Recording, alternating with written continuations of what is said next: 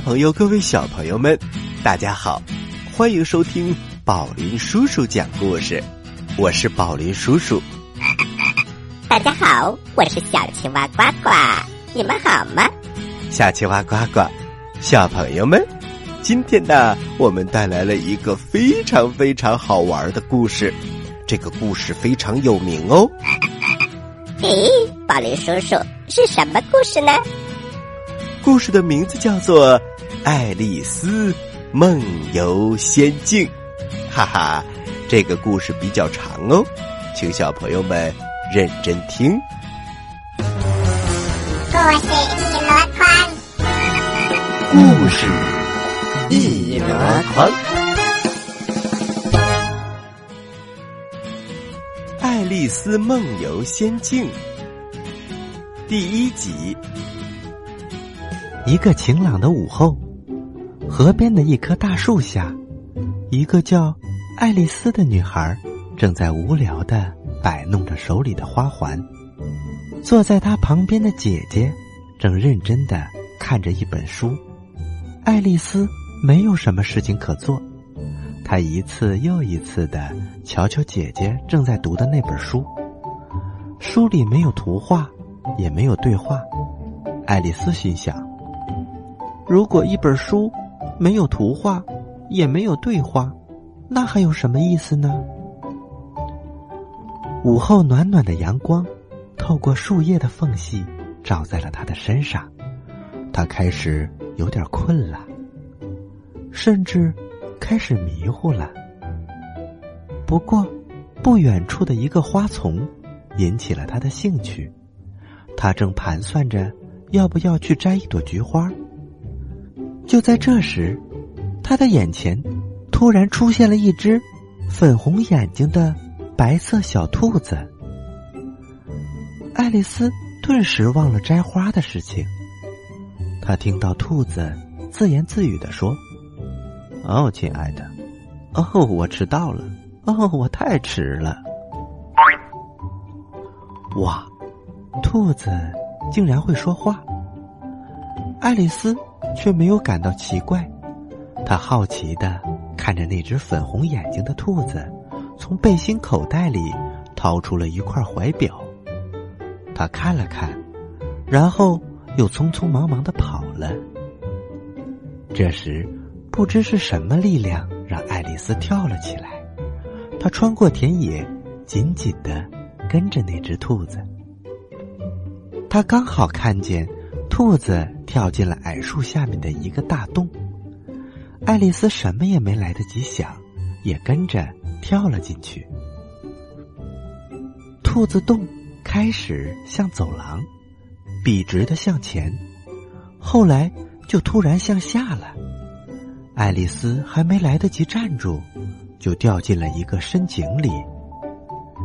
也许是井太深了。也许是他感觉下沉的太慢了，因此他有足够的时间去东张西望，而且有时间去猜想，嗯，下一步会发生什么事情呢？等他适应了这里的环境之后，他开始往下看。他想知道会掉到什么地方，但是下面太黑了，什么也看不见。于是，他就看四周的井壁。只见井壁上排满了橱柜和衣架，以及挂在钩子上的地图和图画。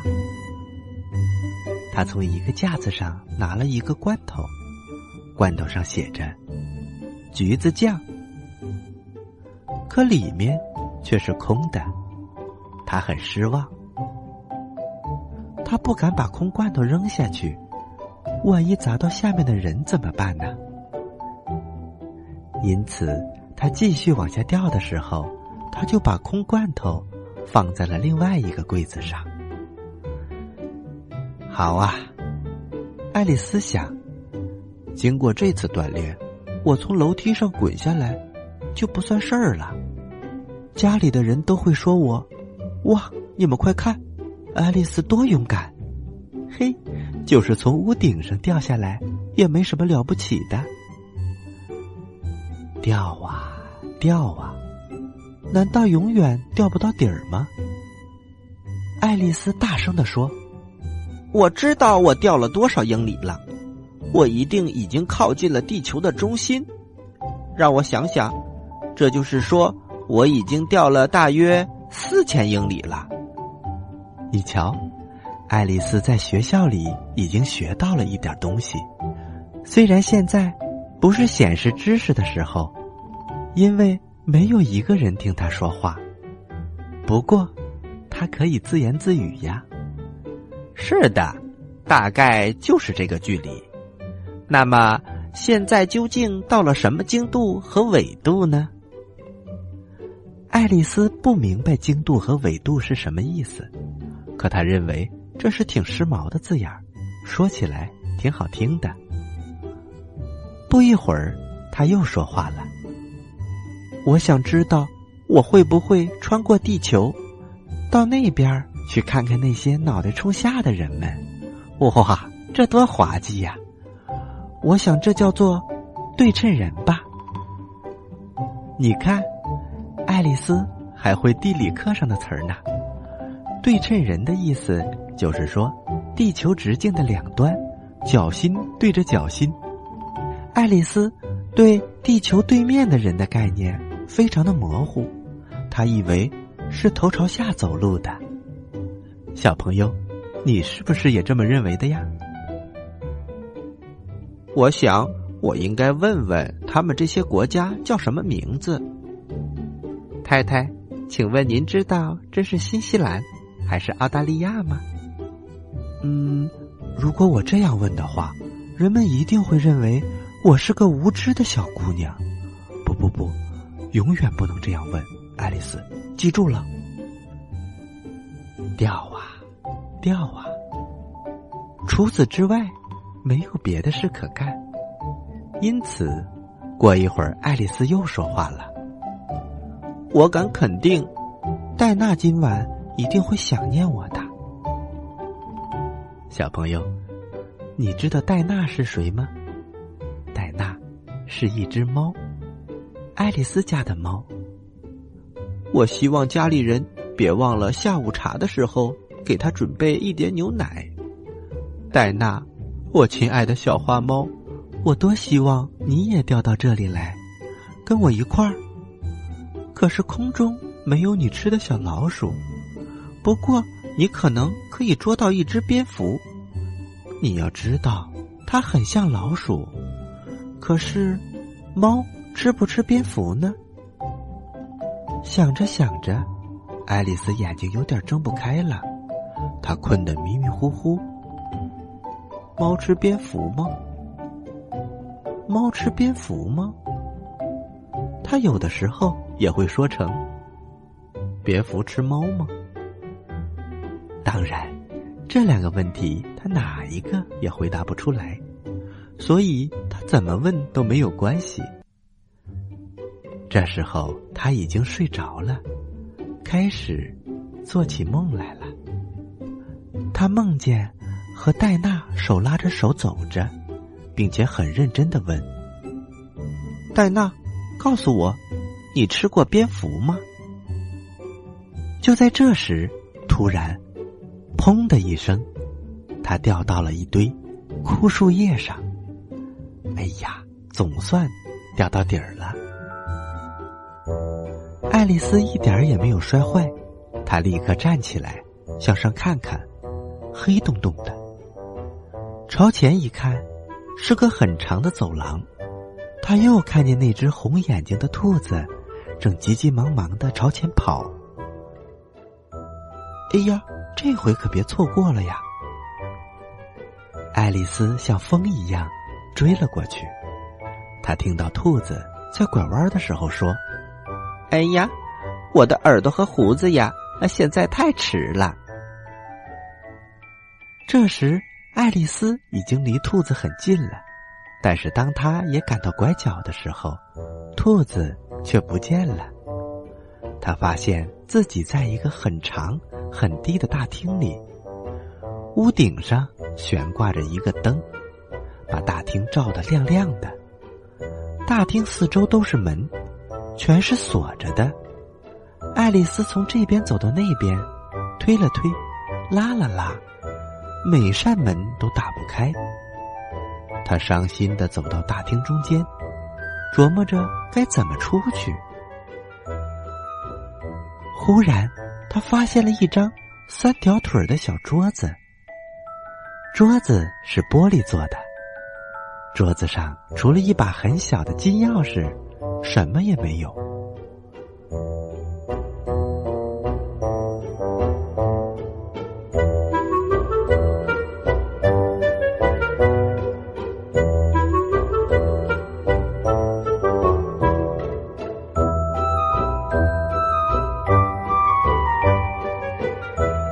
爱丽丝一下子就想到，这钥匙可能是那个门上的。哎呀，要么就是锁太大了，要么就是钥匙太小了，哪个门也用不上。不过，当他绕过第二圈的时候，突然发现，在角落里有一个幕布。他掀开幕布，里面有一扇十五英寸高的小门。他用这把金钥匙往小门的锁眼里一插，哇，太让人兴奋了，正合适。爱丽丝打开了门，发现门外是一条小走廊，比老鼠洞还小。她跪了下来，顺着走廊望出去，见到一个从来没有见过的美丽花园。她多想离开这个大厅啊，到那个美丽的花圃。和清凉的喷泉中去玩一玩，可是那个门框连脑袋都过不去。可怜的爱丽丝心想：就算头过去了，肩膀过不去也没有用啊！我多希望自己能变成一个小小的小人儿啊！如果能变小，我一定就能走过去。对，我想我一定能变小的，只要知道。变的办法就行了。小朋友们，你看，一连串稀奇古怪的事儿，使爱丽丝认为没有什么事情是不可能的了。于是，她又回到了桌子边儿希望还能找到一把钥匙。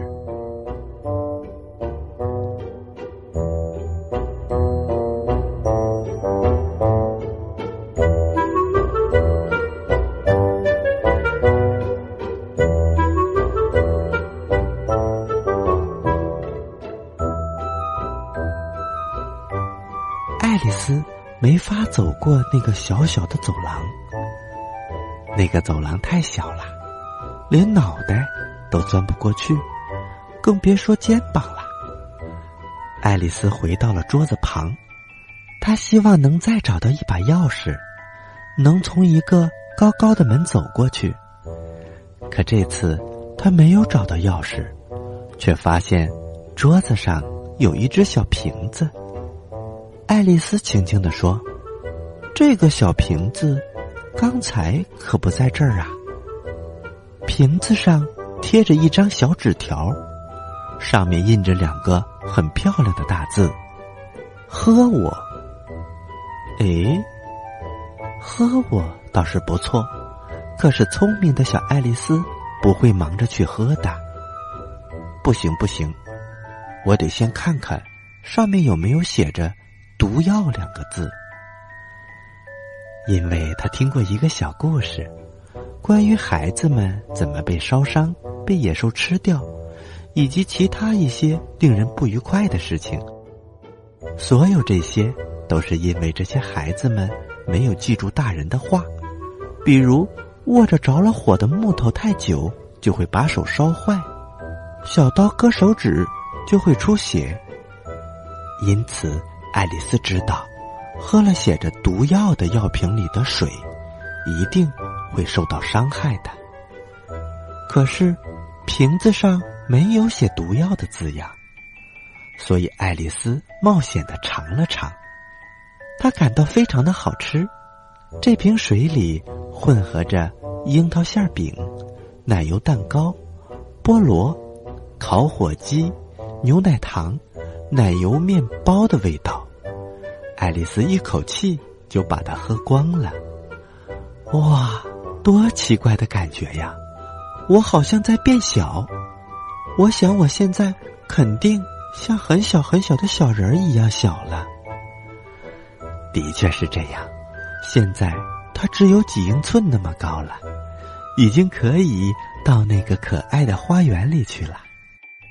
大厅里有很多的门，爱丽丝去推所有的门都是锁着的。最后呢？她在一个三条腿的桌子上发现了一把钥匙，打开了一个小小的门。可是新的困难又出现了。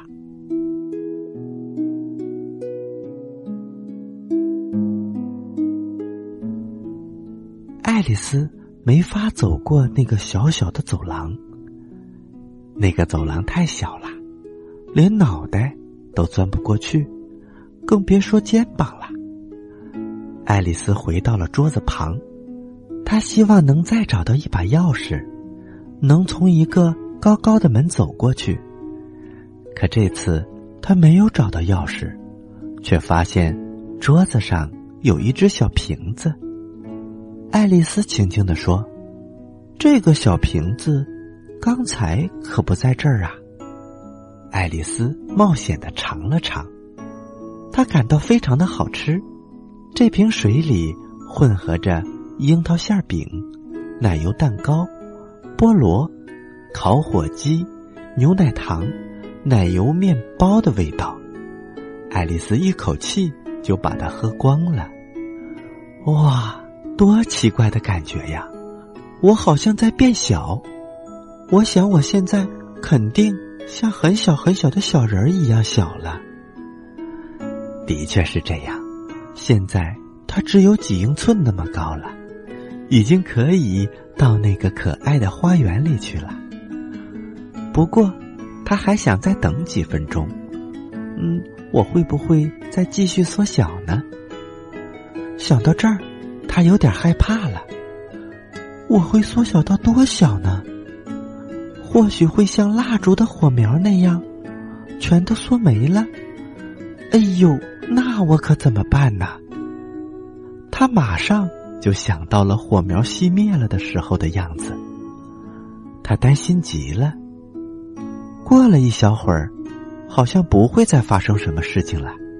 他决定立刻到花园去。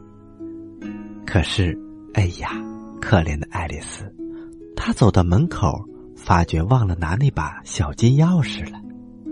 再回到桌子前准备再拿的时候，他却发现自己已经够不着钥匙了。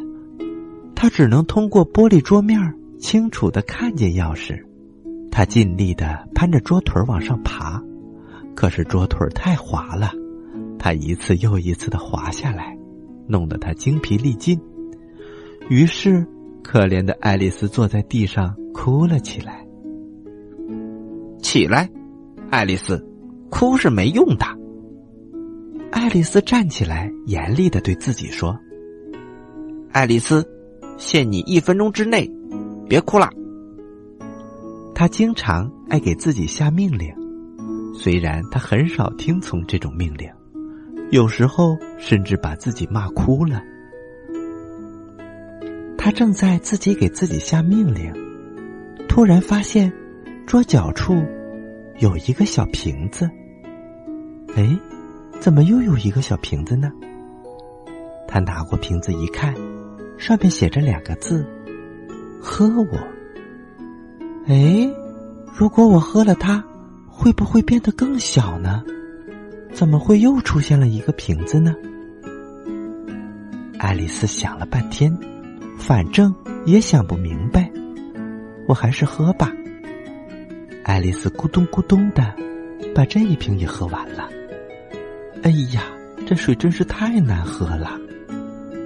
他刚说完，他发现不对了，自己开始越变越大，越变越大，长得好像整个大厅都快装不下他了。这一下，爱丽丝真的哭了起来。我实在不愿意孤苦伶仃的待在这儿了，我腿也伸不开，头也抬不直，这可怎么办呢？